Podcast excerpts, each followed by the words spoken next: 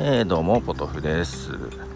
えっとそう昨日さニュース見ててスパイダーマンねえっ、とこないだこないだじゃない今もやってるか。ファーフローもこの間見に行ったそうそうやつ、えー、かなり高評価ではい。でえー、なんだっけ。まあ今までのスパイダーマンの中でも一番でいいんじゃないかな興行成績もね。でそのスパイダーマンが MCU マーベル・シネマティック・ユニバースから抜けるっていうですね ニュースが、えー、流れてきましてですね。あのー、もともとソニー・ピクチャーズがスパイダーマンの単独映画の権利を持っていてえー、ディズニー傘下のマーベルと、まあ、契約提携して、えー、前回のホームカミングから、えー、MCU に入ったと。あその前か。シビル・ウォーからか。MCU に入ったという経緯があって。ねアベンジャーズとかにも出てくる感じになったんですけど、えー、ソニー・ピクチャーズとマーベルが決裂したと。あのーこれまでの取り分がどうだったか分かんないですよ契約のね。あのマーベルがまあ、取り分を上げてくれという感じで 50%50% 50%にしてくれという形で交渉してたのをソニー・ピクチャーズが、えー、拒否ということでどっちも、えー、引かず、えー、マーベル作品から抜けるということらしいです、えー、そこそこショックです。今回面白かったからね。で次どうなんだろうと。で MCU の中で中心になっていくんだろうかみたいな感じがあったんで。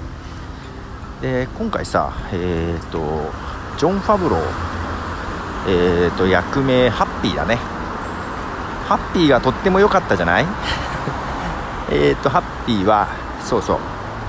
アイアンマンアイアンマンシリーズで、えー、トニー・スタークの運転手役運転手役というのとまあもともとあれですよ。アイアンマン1アイアンマン2の監督をしててアイアンマン3でも制作総指揮かな？に名前を連ねてます。なんでこの今のさマーベルの躍進は最初のアイアンマンの成功が鍵だったのね。まあそれにはやっぱりトニー・スターク役のねえー、ロバート・ダウニー・ジュニアの功績はとても大きいと思ってるんですけどもロバート・ダウニー・ジュニアとともに監督だったジョン・ファブロー。監督もしつつ、えー、運転手役で役者とも出て役者としても出てきてた、ね、ジョン・ファブローの、えー、功績でかいと思ってるんですよ。で今回スパイダーまでハッピーが結構出てきていい感じだった。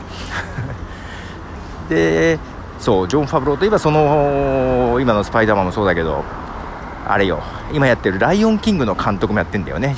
実写版のね、えー、その前のジャングルブックの実写版もそうなんだよね。ジャングルブックまだ見てないなと。ちょっとね今私の中でジョン・ファブローがとても熱いんですよ。よくわかんないけど。その中ですよ。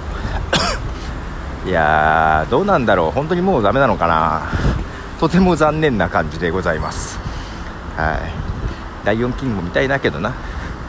その前にジャングルブックジャングルブック自体もともとの話自体あんまり思い入れも馴染みもないので見てないんですけどえっ、ー、とジャングルブックさスカーレット・ヨハンソンが出てんだよね声で、うん、まあマーベルつながりでしょう。というその辺も見たいなと 思いつつえっ、ー、とスカーレット・ヨハンソンとあと誰だっけ？